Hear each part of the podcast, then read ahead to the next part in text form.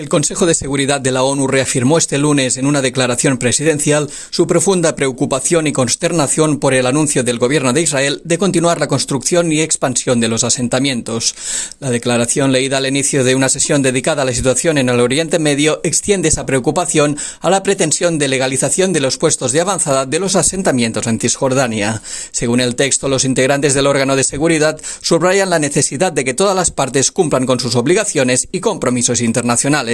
También muestran su firme oposición a toda medida unilateral que impida la paz, incluida la construcción y expansión de asentamientos por Israel, la confiscación de tierras de palestinos y la legalización de puestos de avanzada de asentamientos, la demolición de viviendas de palestinos y el desplazamiento de civiles. En similares términos expresó el coordinador especial de la ONU para el proceso de paz de Oriente Medio, Thor Wennesland, que destacó la oposición generalizada de la autoridad palestina y de miembros de la comunidad internacional a la decisión del Ejecutivo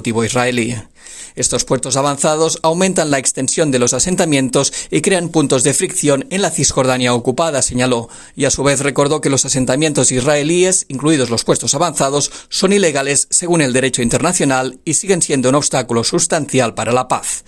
Wennesland expresó su preocupación por el significativo aumento de las demoliciones, sobre todo en Jerusalén Este, e instó a Israel a detener estas prácticas de acuerdo con sus obligaciones al respecto. Jordi Trujols, Naciones Unidas, Nueva York.